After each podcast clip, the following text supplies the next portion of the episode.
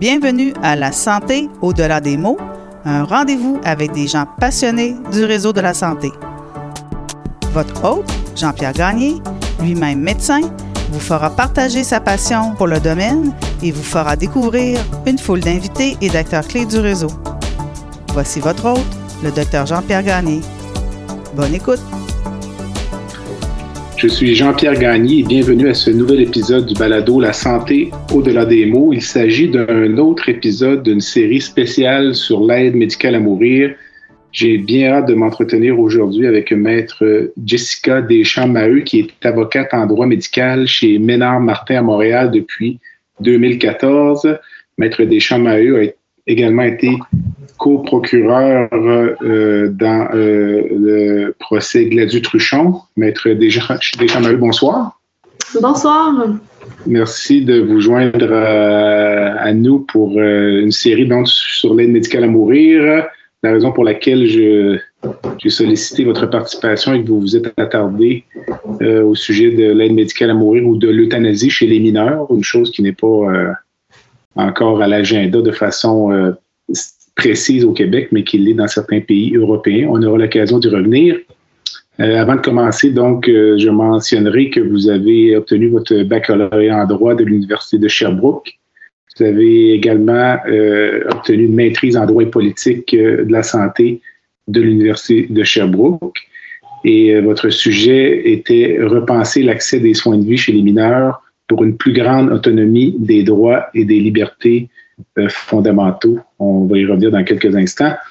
Euh, afin de vous connaître un petit peu, j'avais envie de vous demander pourquoi le droit euh, médico-légal ou le droit de la santé? En fait, durant mon parcours universitaire, je n'étais pas certaine dans quel domaine je voulais exercer parce qu'on s'entend qu'il y a différentes branches dans le droit. J'ai eu la chance d'avoir comme conférencier mon patron, le maître Jean-Pierre Ménard, qui nous a présenté un peu le cadre de sa pratique. Puis à partir de ce moment-là, mon intérêt s'est vraiment confirmé pour le droit de la santé. J'avais euh, un intérêt dans la médecine, en physiothérapie, puis tout ça. Donc je me suis dit que c'était le bon euh, mix pour faire les deux, euh, mes deux intérêts là, dans, dans, un. Donc voilà pourquoi je me suis dirigée en droit de la santé. Avez-vous envisagé d'autres d'autres secteurs dans le droit ou ça a toujours été en fait, initialement, je jonglais entre la fiscalité et le droit de la santé, donc deux, euh, deux domaines complètement distincts, là, mais oui, il y avait une autre partie. Puis, euh, en consultant votre CV, je voyais que vous avez fait également des travaux, des présentations sur un sujet qui est probablement plus d'actualité que le sujet qui nous occupe aujourd'hui, qui est le temps supplémentaire obligatoire.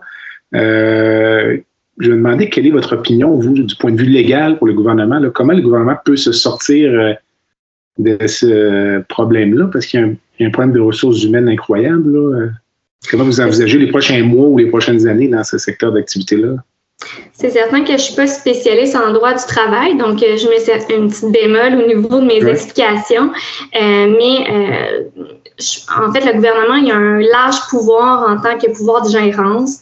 Donc, euh, tant l'infirmière que le gouvernement ont des obligations respectives euh, de part et d'autre. Donc, euh, le gouvernement, lui, de son côté, il a l'obligation de ne pas compromettre la qualité des soins, s'assurer justement que les patients reçoivent des soins de qualité en toute sécurité puis en intégrité physique du travailleur également. Puis de leur côté, eux, les infirmières, dans le cas de, de de théontologie, ils ont l'obligation de ne pas abandonner leurs patients, de prendre tous les moyens nécessaires pour continuer euh, d'assurer les soins et les traitements. Puis d'un autre côté aussi, les, infirmières, et ça c'est le point euh, important là, du travail euh, supplémentaire obligatoire, ils peuvent pas travailler dans un contexte où est-ce que ça, peut les mettre dans un état susceptible de compromettre la qualité de leurs soins. Donc, on peut se poser la question dans tout ça, comment on peut arrimer euh, ces, ces, différentes obligations et droits de la part tant du gouvernement que euh, des infirmières. Euh, pour moi, dans un contexte de pénurie de la main-d'œuvre, euh, de contraintes budgétaires, d'épuisement professionnel qui est en hausse, euh, je pense sincèrement que le gouvernement faut qu'il revoie la façon là, de de, traiter nos professionnels de la santé. Euh, on est une population, je pense, puis une façon de travailler en santé qu'on travaille beaucoup en amont et non en aval. Donc, je pense que le gouvernement va devoir revoir les façons de, de travailler avec les professionnels tant les infirmières que les, les, différents autres professionnels du secteur. Mais il euh, faut, faut, absolument comme s'assurer euh, de ne pas les épuiser, puis en, en, en, imposant du TSO, selon moi, là, puis euh, d'essayer de créer des incitatifs. Puis il y a aussi le, le problème des agences privées, euh, qui, selon moi, là, créent crée beaucoup de problématiques parce que les infirmières, c'est sûr qu'en ayant des agences, ils ont certains choix, ils n'ont pas les contraintes gouvernementales. Donc, il euh, va falloir, je pense, revoir l'ensemble des, euh, des, de la situation pour les infirmières, puis d'essayer d'harmoniser euh, tant les obligations des, de l'employeur, qui est en fait le gouvernement, que l'infirmière elle-même pour répondre à ses obligations déontologiques, mais sans utiliser la coercition. donc, c'est un petit peu mon point de vue sur la situation. Mais est-ce qu'il serait correct de dire qu'ultimement, euh, le gouvernement va toujours avoir euh, une longueur d'avance dans la mesure où il doit assurer des soins à la population? Donc, euh, il peut difficilement se faire reprocher d'imposer du TSO ou du temps supplémentaire obligatoire si la santé des patients en dépend. Ça met en fait, un petit avantage du côté de la partie patronale? Mais en fait, euh, le gouvernement, ben, l'employeur, il y a un droit de gérance dans le cadre justement de la façon dont euh, il gère les employés. Par contre, il ne doit pas utiliser ce droit de gérance-là de manière abusive.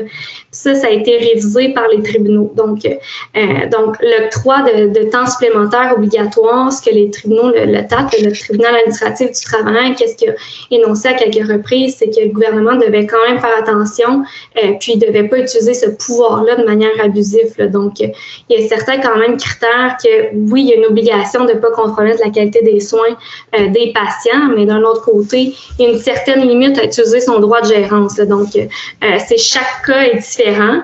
Euh, donc, tu sais, une infirmière qui travaille 36 heures d'affilée, d'y redonner encore, puis redemander de faire du temps supplémentaire, là, ça pourrait être un abus, vu comme étant un abus là, du tribunal. Donc, il y a certaines décisions qui ont été rendues dans les, dans les dernières années là, à ce sujet-là. là un sujet bien vaste. Finalement, on pourrait y passer euh, une heure facilement.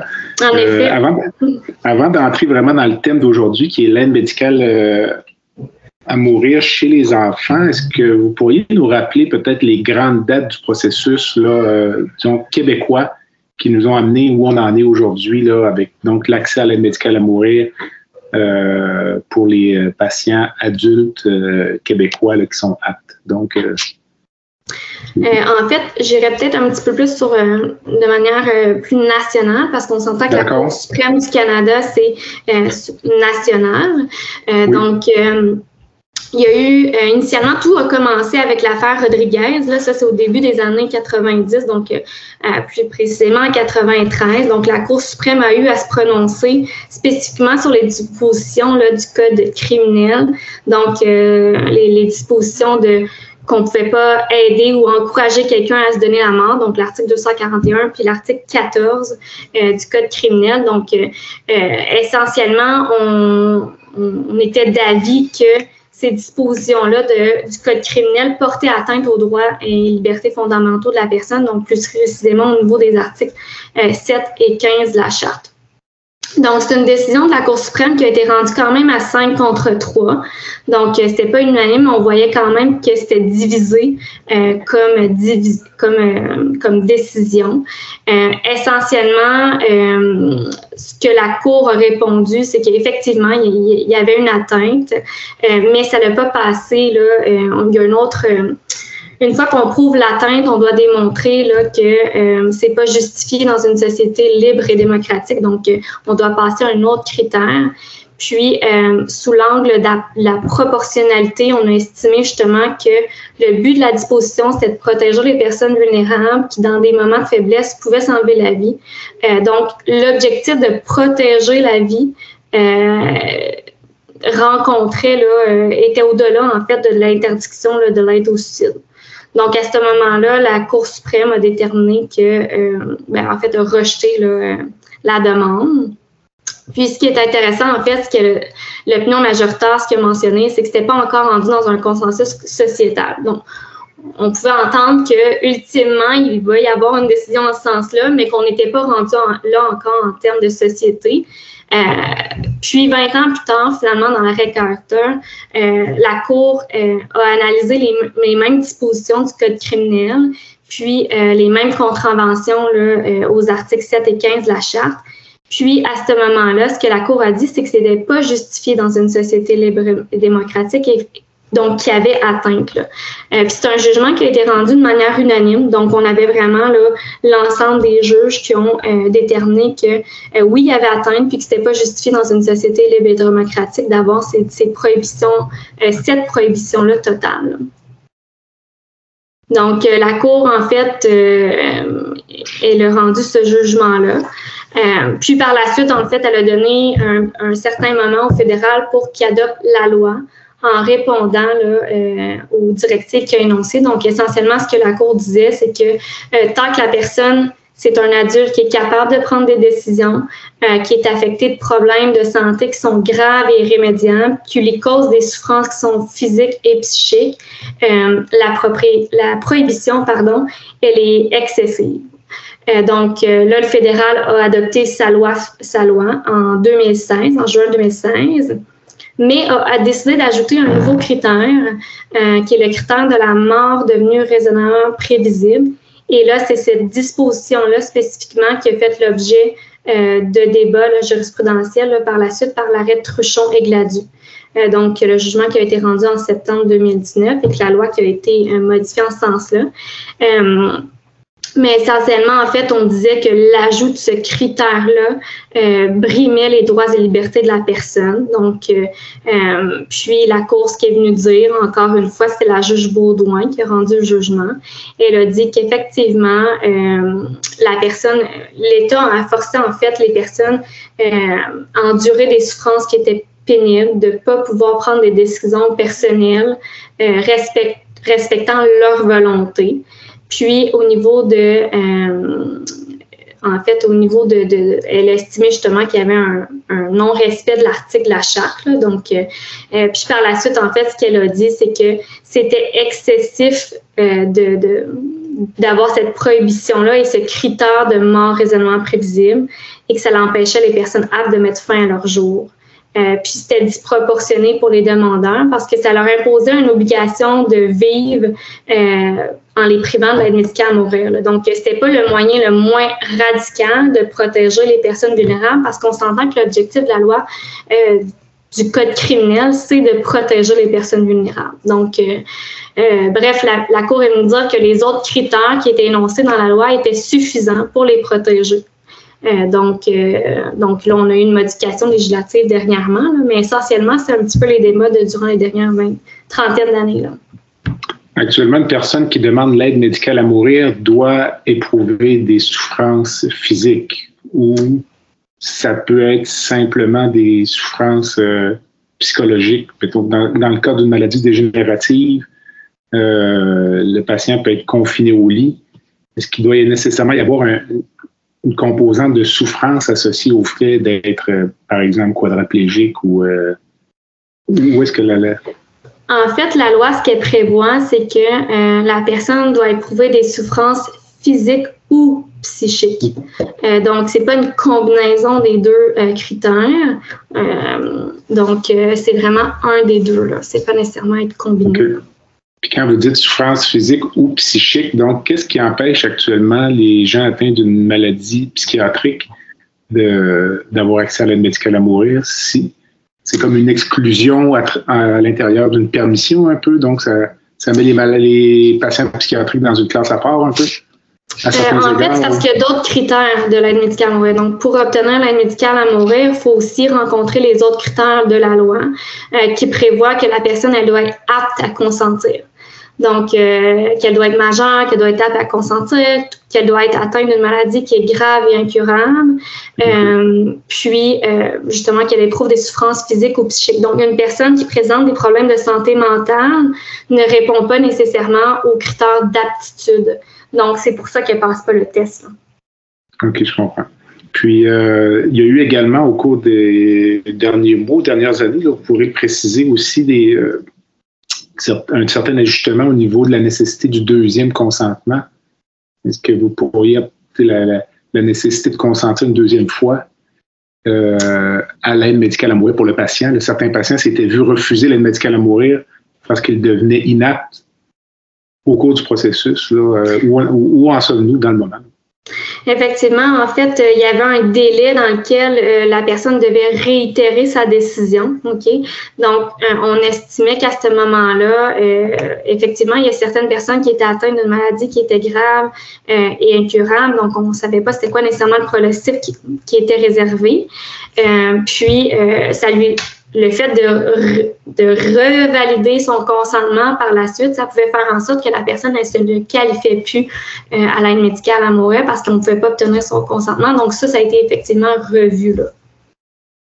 Puis là, actuellement, donc, une personne qui consent une première fois pourrait devenir inapte dans le processus, puis à moins qu'il y ait eu des changements, euh, on lui administrerait l'aide médicale à mourir, selon euh, le protocole. Effectivement, il y a différents critères aussi, différentes obligations à respecter, là, mais euh, il n'y a plus ce délai-là qui est requis pour revalider le consentement de la personne parce qu'effectivement, ça faisait en sorte que les gens ne pouvaient plus euh, bénéficier de l'aide médicale mourir. Dans votre essai, vous euh, donnez certaines définitions de ce que peut être l'euthanasie ou l'aide médicale à mourir. J'en ai trouvé une où j'ai trouvé une citation qui disait qu'il n'y a pas vraiment de définition type de l'euthanasie parce que cela suppose de donner une définition de, la fin de vie et donc de la vie, et qu'il n'y a pas vraiment d'unanimité à ce sujet-là. Donc, euh, mais vous, vous vous attardez un peu là, en début d'essai, vous, vous définissez l'aide médicale à mourir comme étant un soin consistant à l'administration de médicaments par un médecin à une personne en fin de vie à la demande de celle-ci dans le but de soulager ses souffrances et de causer son décès puis vous, vous définissez ensuite l'euthanasie, qui en grec veut dire mort douce, comme étant un acte qui consiste à provoquer intentionnellement la mort d'une personne à sa demande pour faire euh, mettre fin à sa souffrance. Vous dites donc que l'euthanasie volontaire est faite à la demande du patient, alors que la non volontaire est réalisée sans que le patient n'ait exprimé sa volonté. Ma question serait, euh, quelle est la différence entre l'aide médicale à mourir et l'euthanasie? Est-ce que c'est pas juste dans le contexte euh, dans lequel on vit un petit déguisement là, pour euh, rendre les gens plus confortables avec le concept? En fait, euh, chaque, chaque pays a sa propre définition. donc, on, s'entend que c'est similaire d'un pays à l'autre. Mais si on regarde l'ensemble des pays qui encadrent l'aide médicale ou l'euthanasie, chacun a sa définition. Puis je pense que c'est une question politique, éthique, de ne pas utiliser les termes euthanasie, puis de notre côté, ici au Québec, on a décidé de, de, prendre une terminologie euh, un petit peu euh, moins, euh, plus en fait, là, comment m'exprimer? On, estimait en fait que l'euthanasie, c'est un terme qui pouvait avoir une, une, connotation négative. Donc, le volet politique a opté pour une, une, définition qui est un petit peu plus doux, donc l'aide médicale à mourir. Donc, euh, donc, ça a été discuté beaucoup dans, dans, le cadre des débats au niveau de l'encadrement de la loi québécoise, parce que c'est la loi québécoise qui est, en, qui est arrivée en premier. Euh, mais la façon de l'appeler, effectivement, ça a été longuement discuté. Puis, je pense qu'il n'y a pas une bonne façon. Ça veut tout dire la même chose au bout de la ligne, mais euh, c'est une façon politique et éthique de, de dire comment on, la même chose. Ben, selon moi, ça, veut à, quelques termes près, là, mais essentiellement, ça veut dire un peu la même chose. À peu près la même chose. C'est quand même intéressant parce que j'avais en entrevue il y a quelques semaines Dr. Alain No, puis qui euh, donc euh, pratique l'aide médicale à mourir. Puis pour lui, le terme euthanasie, même, euh, il me disait qu'il était fier d'utiliser ce terme-là en raison de son origine puis de sa définition en grec. Donc, pour lui, le mot euthanasie, ça définissait exactement ce que c'était. Donc, ça dépend vraiment de, de qui, euh, qui est à l'écoute ou qui considère le mot. Mais c'est vrai euh, que l'origine même, c'est une ça signifie la mort douce, puis c'est exactement ce qu'on veut pour l'aide médicale à mourir. Mais là, encore là, je pense que c'est plus une question politique de comment on veut la définir ici. Euh, nous, on l'utilise beaucoup pour les animaux ici, donc est-ce que, euh, je pense qu'il peut y avoir différents débats sur cette question-là. Vous définissez également, en fait, moi, ce qui m'a peut-être plus fait sursauter, c'est que vous utilisez le terme euthanasie passive. qui est, que vous définissez comme étant l'omission d'agir ayant pour conséquence de causer la mort d'une personne.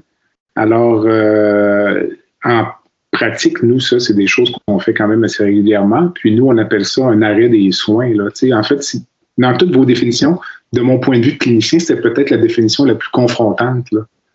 Euh, Donc, euh, ces définitions-là, en fait, euh, c'est sûr que ce ne sont pas des définitions qui sont utilisées au Québec.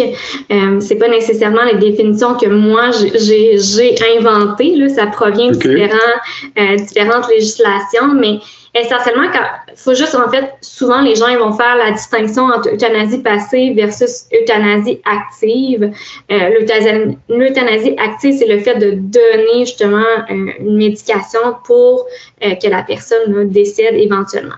Alors qu'il y, a une intervention qui est volontaire d'une tierce personne. Donc, la, mort est due à l'administration de la médication quand on parle d'euthanasie active, alors que la passive, c'est effectivement c'est l'arrêt des soins, mais l'arrêt des soins curatifs.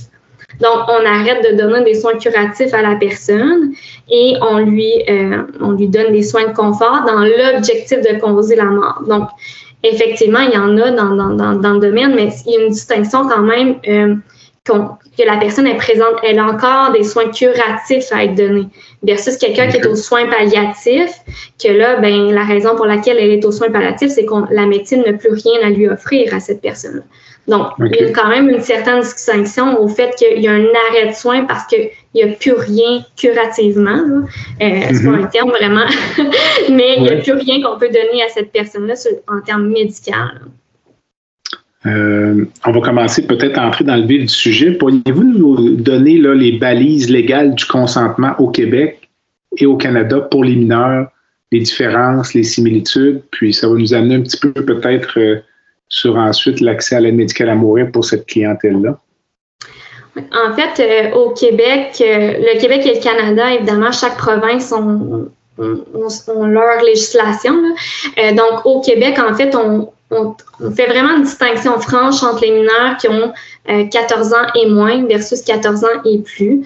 Euh, certains vont même dire qu'au Québec, il y a une majorité, euh, médicale en matière de soins pour les mineurs. Donc, le 14 ans, parce que la personne atteint certains, certains droits. Par exemple, pour les mineurs qui sont âgés de 14 ans et plus, euh, on fait aussi une distinction entre les soins qui sont non requis pour l'état de santé de la personne versus les soins qui sont requis pour l'état de santé de la personne. Donc, pour ce qui est des soins qui sont non requis pour quelqu'un qui est âgé de 14 ans et plus, la règle, c'est que la personne peut consentir seule à ses soins. OK? Euh, sauf par contre si euh, ça peut représenter un risque sérieux, puis ça peut causer des effets graves et permanents. Donc, on pourrait penser, par exemple, le médicament mourir à ce moment-là, le parent doit consentir. Et s'il y a un refus qui est injustifié, ben à ce moment-là, ben c'est le tribunal qui va trancher en prenant en considération l'intérêt supérieur de l'enfant. Par la suite, il y a les soins qui sont requis pour l'état de santé. Ben à ce moment-là, le mineur peut consentir seul, le parent ne pas être informé. Euh, puis évidemment, dans, tous les cas, on va vérifier si euh, le, mineur est en mesure de euh, pouvoir prendre une décision. Donc, les règles d'aptitude qu'on va faire pour un majeur vont être vérifiées même si c'est un mineur dans un cas d'un soin qui s'est requis pour l'état de santé. Euh, Ensuite, pour ce qui est des mineurs qui sont âgés de 14 ans et moins, ben la règle, c'est tout simplement que c'est le titulaire d'autorité parentale qui va prendre les décisions. Euh, donc, c'est un petit peu, il n'y a, pas vraiment de différence entre les soins requis et non requis. La seule distinction, c'est au niveau des soins non requis. Euh, l'autorisation du tribunal, encore une fois, peut être nécessaire si le refus est injustifié du parent.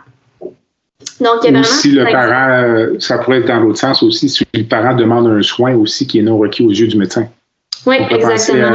À, des soins euh, ou de la chirurgie esthétique à la limite peut-être ou. Euh, oui, les chirurgies esthétiques, les soins qui sont non requis pour l'état de santé, ou souvent on va le voir euh, dans des cas de témoins de Josepha, arrêt de transfusion sanguine, puis tout ça. Le refus des transfusions, là, c'est ça.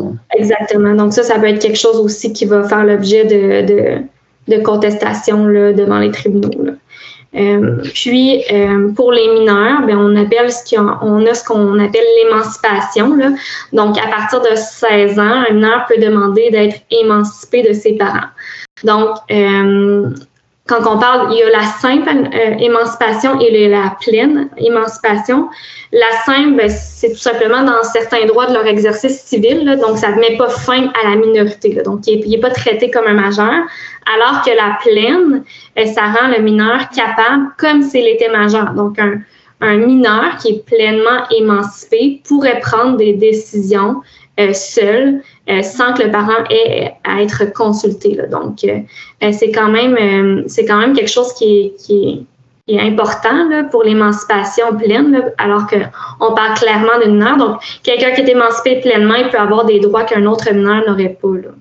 Ce serait dans quel contexte qu'un mineur demanderait ça? C'est un contexte familial difficile ou euh, Ça peut être aussi pour un mariage, par exemple. Euh, donc, c'est sûr que ça prend euh, l'autorisation du tribunal. puis, mais, mais il y a certaines conditions pour pouvoir demander l'émancipation. Il faut que ça soit aussi accepté. Dans le reste du Canada, si je ne m'abuse, c'est plus le concept du mineur mature ou, Exactement. Le reste du Canada, euh, ce qu'on appelait, ce qu'on appelle le, mineur mature. Donc, on n'a pas d'âge spécifique pour consentir aux soins. Euh, puis, il n'y a pas vraiment de définition là, euh, du mineur mature, mais on considère le mineur mature une personne qui est âgée de 18 ans et moins, donc qui est mineur, qui est en mesure d'apprécier la nature et les conséquences de ta décision. Donc, ça ne permet pas aux mineurs, encore une fois, d'être traités sur le même pied d'égalité. Euh, on peut passer outre les volontés de l'enfant dans la situation où est-ce que sa vie est en danger, mais ça laisse quand même une certaine latitude. Donc, euh, si on estime que le mineur est en mesure de prendre une décision, euh, à ce moment-là, il pourrait prendre une décision, même si on estime que cette décision-là n'est pas nécessairement la bonne, s'il répond aux caractéristiques. Là.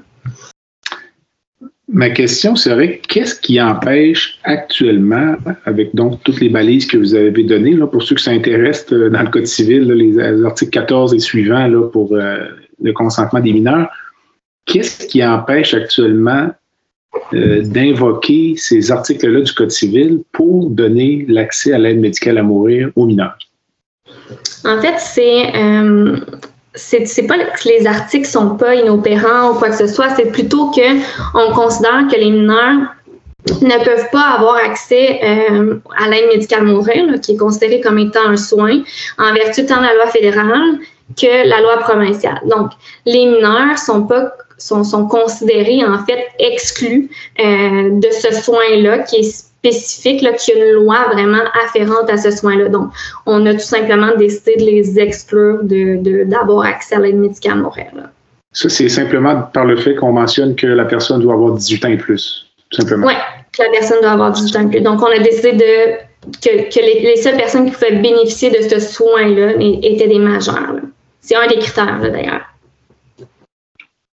Combien de temps, selon vous, avant qu'une cause, euh, à moins que je ne pense pas qu'il y en ait, mais avant qu'une cause soit portée devant les tribunaux pour euh, obtenir l'aide médicale à mourir pour un mineur au Québec, si vous aviez euh, sorti le bout de cristal?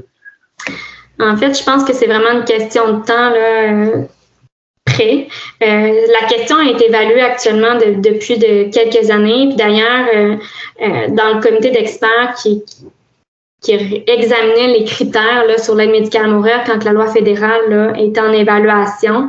On avait donné euh, trois ans, en fait, après l'entrée en vigueur de la loi fédérale qui vient tout juste de, de sortir pour prendre position par rapport aux mineurs. Donc, si c'est pas débattu sur le plan sur, le plan législatif devant les tribunaux, euh, ben on aura peut-être une réponse euh, politique, mais je pense que c'est sur un avenir euh, à court terme, là, cinq ans. Là. Moyen vous vous avez commencé à répondre à ma sous-question parce que j'avais Mme Véronique Yvon en entrevue il y a quelques semaines. Puis elle, elle semblait, comme politicienne, vouloir obtenir un consensus social pour la modification de la loi, pour, par exemple, l'accès, euh, on parle actuellement de l'accès aux, gens atteints de maladie d'Alzheimer dans le cadre d'une directive médicale anticipée. Les mineurs, ça entrait un peu là-dedans. Euh, puis moi, je, lui avais fait la remarque que le consensus social pour donner l'accès à l'aide médicale à mourir chez les mineurs, il serait peut-être plus difficile à obtenir qu'il n'a pu l'être pour d'autres classes de patients dans la société. Puis j'avais l'impression que ça passerait peut-être plus par les tribunaux que par le législatif. Ben, quelle est votre opinion là-dessus? En fait, euh, si on regarde par exemple Rodriguez, c'était un des points, on n'était pas rendu là, c'était pas un consensus sociétal, mais 20 ans plus tard, on était rendu là, donc la Cour a effectivement euh, déclaré les dispositions invalides.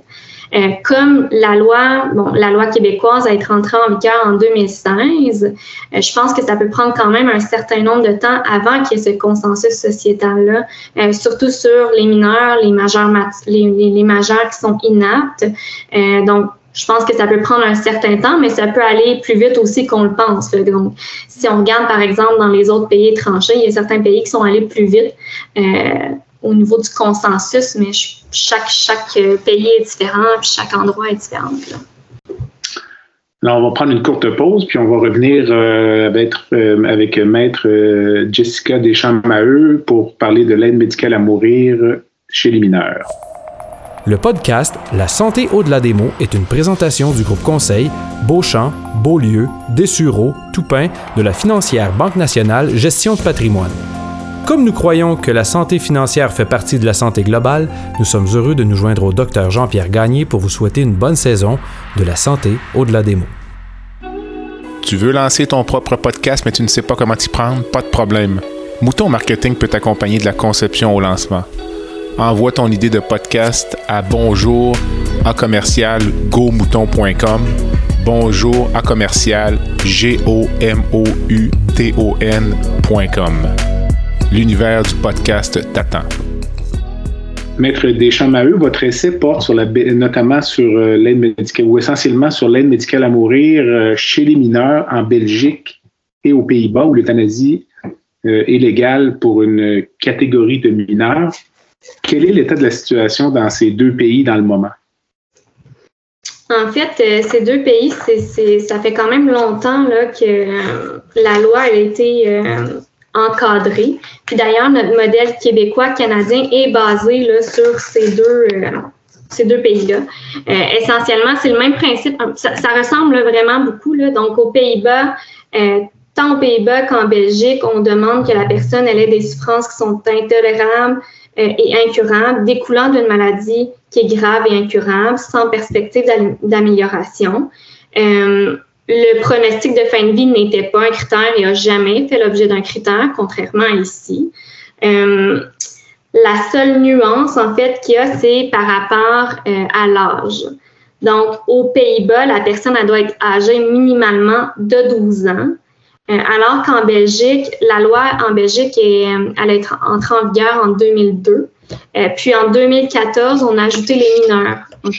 Donc, les mineurs, eux aussi, peuvent faire l'objet euh, d'une demande pour bénéficier, je vais appeler ça de l'aide médicale à mourir, là, même si là-bas c'est l'euthanasie, euh, mais ils peuvent faire la demande. Donc, il n'y a pas, par contre, en Belgique, de limite d'âge. Donc, euh, c'est vraiment selon la capacité de discernement de la personne.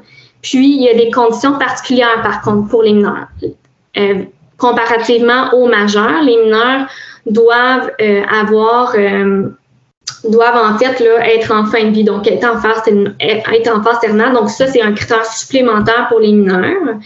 Puis également, là, euh, bon, en Belgique, si on regarde en Belgique, le parent aussi euh, va être consulté. On demande aussi euh, l'opinion d'une équipe médicale, donc d'un psychologue indépendant ou un pédopsychiatre, dans, dans le cas où est-ce que ça concerne un mineur. Aux Pays-Bas, on fait une distinction, euh, le critère c'est 12 ans, mais on fait quand même une distinction entre les 12 à 16 ans et les 16 ans et plus. Donc, euh, les 12 à 16 ans, le, le, consentement du parent est exigé, alors que pour les 16 à 18 ans, le parent il doit être tout simplement informé de la décision. Et il y a encore une fois l'équipe multidisciplinaire qui évalue euh, la demande du, du mineur pour s'assurer justement du consentement. Là. Il y a, euh, pourriez-vous nous parler du protocole de Groningen, qui est donc un protocole qui a été mis en place pour l'aide médicale à mourir chez les nouveaux-nés? Euh, oui. Puis, l'usage qui en est fait, puis euh, peut-être si on pouvait imaginer avoir quelque chose de similaire au Québec, probablement dans une phase très ultérieure, j'imagine. En effet.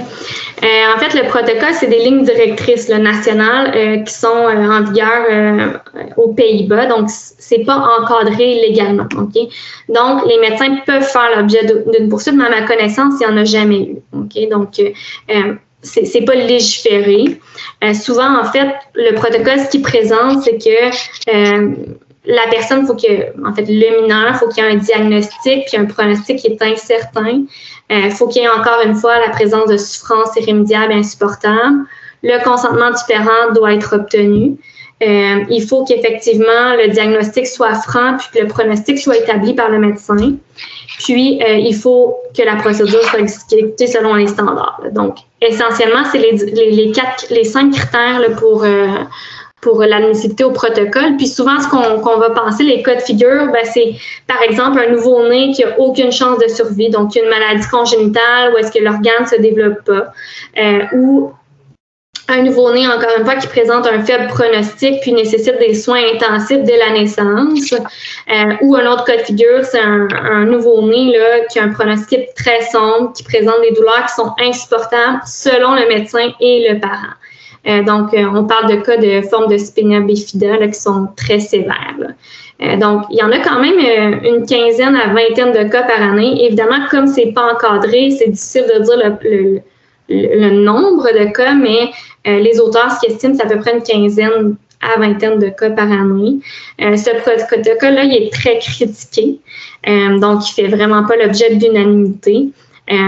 Encore une fois, c'est le respect du caractère sacré de la vie de l'enfant, euh, puis euh, l'obligation des médecins de sauver la vie. Donc, on devient très paternaliste aussi quand il est l'objet euh, d'un enfant ou quand il est l'objet de prendre une décision pour un tiers. Donc, c'est pas la personne elle-même qui prend cette décision-là. donc, je pense vraiment pas que ça puisse faire l'objet sous peu d'un protocole qui, pourrait voir le jour là, au Québec. Là. Je pense qu'on n'est vraiment pas rendu là. là. On va faire quand même le débat sur les mineurs puis les majeurs matures dans un premier temps.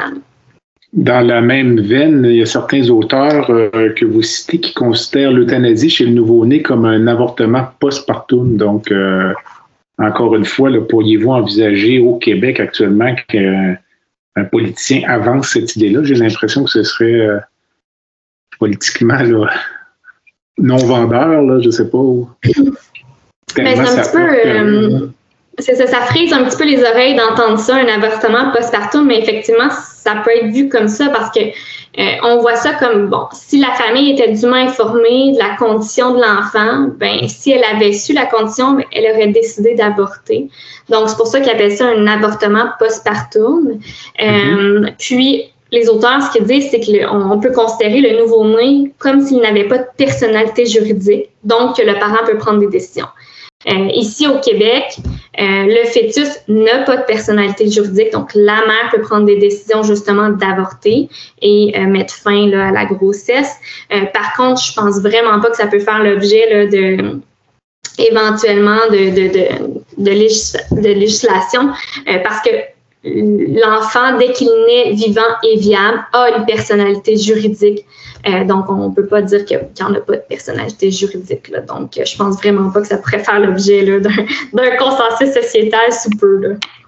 Une autre, euh, un autre aspect de votre essai qui c'est pour vous qui le dites, vous citez des auteurs qui prétendent, des gens qui s'opposent à l'aide médicale à moi chez les enfants, qu'on ne peut pas évaluer objectivement la douleur d'un enfant ou voir si un enfant souffre en raison de son jeune âge, de son, son inaptitude. Ça m'a fait sursauter là, pour euh, penser ça. Il me quand on voit un enfant qui souffre, c'est quelque chose qui, qui, est évident. Là, je ne sais pas. Euh, sais pas si, en fait, ce que les auteurs vont dire souvent, c'est que c'est très subjectif, là, la douleur. Là, donc, euh, mm. c'est difficile pour un enfant qui n'est pas en mesure de parler, d'exprimer qu'il est souffrant.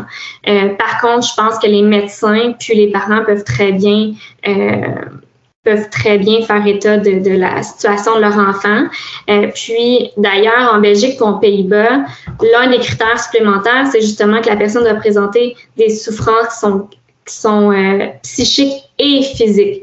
Donc, contrairement à un adulte qui peut y avoir un des deux, euh, quand on quand, quand il, s'agit d'un mineur, ben, il faut qu'il y ait quand même les deux souffrances. Donc, euh, selon moi, le volet psychique est plus subjectif, difficile à évaluer, euh, mais le volet quand même physique peut être évalué d'une différente façon par les professionnels de la santé. Là.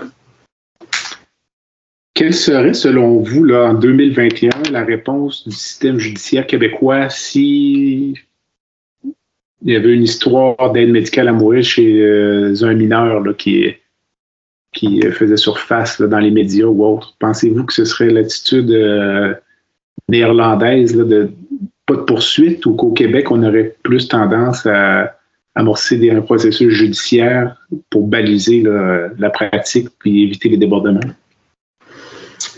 Ben en fait, sur le plan euh, criminel, c'est sûr que ce serait difficile pour moi de se prononcer, mais le DPCP peut effectivement décider de ne pas engager des poursuites. Il revient quand même au directeur des poursuites criminelles d'engager des poursuites ou pas. Euh, par contre, je pense que si demain matin, ça fait l'objet euh, d'une contestation judiciaire, pour moi, ça passerait pas les critères, là, au même titre que euh, ça passerait pas les critères de l'article 7 de la charte, donc du respect du droit à la vie, à la liberté, puis à la sécurité de la personne, euh, et même l'article 15 qui euh, mentionne que la personne ne peut pas faire l'objet de discrimination. Donc, selon moi, ça passerait pas le cadre euh, le cadre légal au niveau des contestations euh, des droits fondamentaux, mais est-ce que ça passerait par contre euh, le, le, pas de l'article 1 de la charte qui prévoit que ça doit être cette atteinte-là euh, doit être justifiée dans une société libre et démocratique? Ça, je ne suis pas certaine que ça passerait la, cette seconde étape-là. Là. OK, donc, selon vous, au moment où ce processus-là est judiciarisé, ça va devenir accessible, selon vous? C'est ce que je comprends de. C'est pas ça que je dis, en fait. Je okay. pense que ça serait discriminatoire. Je pense qu'effectivement, okay. il y a une atteinte aux droits fondamentaux d'un mineur. Donc, euh, okay. que le mineur peut autant souffrir qu'un majeur de ne pas avoir accès à l'aide médicale morale. OK, c'est ça, c'est ça, OK. Mais je pense tout simplement pas parce qu'on doit démontrer, une fois qu'on a démontré qu'il y a une atteinte en vertu du droit de la charte, le gouvernement doit démontrer que cette atteinte-là est justifiée euh, dans le cadre de notre société libre et démocratique. Et ça, sur ce point-là, je ne pense pas que ça passerait le critère, euh, notamment parce que euh, on veut assurer la protection euh, de ces personnes-là qu'on estime comme vulnérables.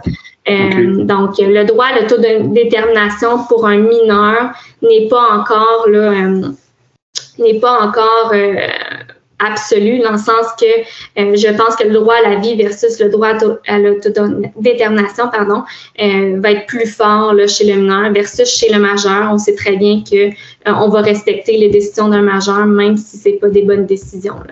Donc, on va avoir tendance à, protéger la vie plutôt là, dans un cas de mineur. Les gens qui sont en faveur de l'aide médicale à mourir chez les mineurs disent que la barrière de, ou le, la limite de 18 ans est purement arbitraire. Là, puis d'autre part également, il y a des gens qui disent qu'un mineur atteint d'une maladie grave, d'un cancer en phase avancée, a une maturité supérieure euh, peut-être à certains adultes, même, ou tout au moins des mineurs de son âge. Donc, ce ne serait pas un argument, ça, pour euh, donner l'accès. Ben, en fait, ça pourrait, encore une fois, ça serait une discrimination fondée sur l'âge. Euh, donc, euh, je pense qu'effectivement, au niveau de, de l'atteinte aux droits fondamentaux, comme je disais, je, je pense qu'effectivement, euh, on pourrait démontrer euh, qu'il y a une atteinte. Euh, par contre, est-ce que cette atteinte-là est justifiée? c'est ce bout-là, en fait, que je suis pas certaine que ça passerait pour des raisons de, de respect du droit de la vie de l'enfant versus son droit à l'autodétermination va considérer qu'il est plus important de respecter euh, le caractère sacré de la vie. Je comprends. Vous parlez de caractère sacré de la vie. Les textes juridiques, la jurisprudence font souvent référence au caractère sacré de la vie, alors qu'on est en train d'évacuer le religieux de toutes les sphères euh, sociales. Donc, en 2021, quand on parle du caractère sacré de la vie dans un texte juridique, on parle de quoi exactement? En fait, le, le c'est sûr que ça a d'origine religieuse, effectivement, le mmh. caractère sacré. Puis à l'époque, ce qu'on ce qu'on prétendait, c'est que ça appartenait à Dieu de déterminer quand la vie de, devait être cessée ou pas. Euh, au fil des années, le droit à la vie a pris un revirement important dans le sens qu'on qu'on laisse, le, on, laisse le droit à la vie, la place au droit à l'autodétermination. donc, c'est pas Dieu de décider quand la mort euh, va être euh, la prochaine étape. Euh, c'est vraiment, on laisse la personne décider quand elle va mettre fin à ses jours ou pas. mais on parle quand même de caractère sacré de la vie avec une connotation religieuse. Même si ça puisse être même objet-là. Si ça n'a aucun sens. Hein. Euh, votre opinion, vous, concernant l'aide médicale à mourir chez les mineurs au Québec, quelle est-elle? Puis euh, vous suggérez dans votre essai certaines euh, pistes de solutions. En fait, selon moi, il n'y a pas de raison pour lesquelles on devrait interdire les mineurs d'avoir accès à l'aide médicale à mourir dans la mesure où est-ce que ces personnes-là sont en mesure de consentir. OK? Donc, encore là, il faudrait que la, le mineur soit apte à consentir euh, à l'aide médicale mourir. Donc, euh, donc, pour moi, c'est un peu le concept de mineur mature. Donc, euh, oui, il y a une distinction dans, dans, certains endroits au niveau de l'âge, mais je pense que ce serait important d'avoir pas de discrimination, pas de, limite arbitraire quant à l'âge, puis de permettre euh, aux mineurs de, de, pouvoir avoir accès à ce soin-là dans la mesure où est-ce qu'il, encore une fois, répond aux critères. Donc, il faudrait qu'il soit apte à consentir, il faudrait qu'il éprouve des souffrances. Euh, puis, au même titre que la Belgique puis le Pays-Bas, euh, pour moi, ce serait important d'ajouter une condition particulière de sorte que euh, faut que le mineur présente des souffrances physiques et psychiques, donc pas un des deux. Euh, encore une fois, je pense qu'avec une équipe multidisciplinaire qui évalue vraiment la demande du mineur, donc euh, composée d'un pédopsychiatre, un travailleur social euh, ou un psychiatre euh, ou un psychologue, au moins deux professionnels concernés dans la situation pour évaluer euh, la, demande du mineur. Donc ça, c'est euh, pour moi un critère qui permettrait justement d'éviter les pentes glissantes auxquelles les gens sont souvent euh, craintifs. Donc, puis évidemment, on pourrait ajouter le consentement de l'autorité parentale comme seconde mesure, ben, comme troisième mesure, disons, pour s'assurer justement que la décision soit vraiment supportée de tous. Si je ne m'abuse, vous proposez quand même une forme de coupure à 14 ans, euh, peut-être pour vous arrimer sur le code civil, pour que ce soit plus simple, pour introduire d'autres euh, limites d'âge dans le, consentement aux soins chez le mineur. Si on regarde, par exemple, euh, le Pays-Bas, eux, c'est collé effectivement sur leur droit civil, la raison pour laquelle ils ont pris 12 ans. je pense que si éventuellement on, on donne accès aux mineurs, euh, logiquement, ils vont se coller sur le droit civil, de sorte qu'ils vont faire la distinction entre les 14 ans et moins et plus. Est-ce qu'il va y avoir des balises qui sont différentes pour les, mineurs qui sont âgés de moins de 14 ans versus de plus de 14 ans? Euh, je ne sais pas. Mais selon moi, il ne devrait pas y avoir de limite d'âge parce que j'estime que c'est arbitraire et euh, il n'y a pas de raison pour laquelle un enfant de, de 13 ans, par exemple, qui est très bien en mesure de consentir, très souffrant, qui, qui a une maladie qui est grave incurable, pourrait ne pas bénéficier alors que la personne qui a 14 ans pourrait en bénéficier. Euh, donc, pour moi, je trouve ça vraiment arbitraire. Je ne mettrais pas de, de limite d'âge, mais je pense que euh, si un jour on arrive à là, il, va y en avoir une là, juste pour se coller au droit civil. Pourriez-vous imaginer à ce moment-là un peu le même principe où euh, si le mineur fait une demande qui est justifiée, le parent refuse, bien là, on fait appel au tribunal euh, qui pourrait ultimement être appelé à autoriser la médicale à mourir? Je pense qu'effectivement, ça pourrait être un, une façon de voir les choses, là, de se coller au droit civil, euh, de sorte que on demande la, le, aux parents de, de prendre une décision. Puis si par la suite, justement, il y, a un, il y a un conflit entre le mineur et le parent ou que le parent ne prend pas une bonne décision, à ce moment-là, ça va être le tribunal euh, qui va trancher en prenant aussi... Euh, en prenant la preuve qui est disponible en considération, donc euh, les, les, les, experts qui ont été consultés, donc l'équipe multidisciplinaire qui a été consultée, les dossiers de l'enfant, puis tout ça. Donc ça, ça pourrait être un autre aspect. Mais comme on regarde en Belgique et aux Pays-Bas, il n'y a pas énormément de cas. donc, euh, euh, c'est un petit peu, euh, c'est très paternaliste de vouloir protéger comme ça, selon moi, les, enfants, même si je sais qu'on n'est pas rendu nécessairement là, en tant que société. Mais le fait qu'on veuille les proposer comme ça, on parlait tout à l'heure du religieux puis du caractère sacré de la vie. Il n'y a, pas un petit peu de ça qui traîne aussi dans le fait qu'on qu'on hésite à euthanasier des enfants là, basé simplement sur un critère euh, d'âge, alors qu'à 16, 17, 18 ans, les enfants sont complètement autonomes dans un paquet d'autres sphères de, euh, sociales. En fait, effectivement, il y, a, un petit peu un aspect paternaliste, puis on, le dit aussi, il y a, plusieurs décisions là, dans la commune là euh, qui vont clairement euh, le dire noir sur blanc que le, le, caractère sacré de la vie a préséance sur le droit à l'autodétermination de l'enfant, alors qu'on sait très bien qu'il n'y a pas de hiérarchisation dans la charte au niveau des droits. Euh, puis moi, c'est ce qui m'a poussé à faire mon essai. Est-ce qu'il y en avait une euh, hiérarchie entre les droits de la charte? Mais il n'y en a pas.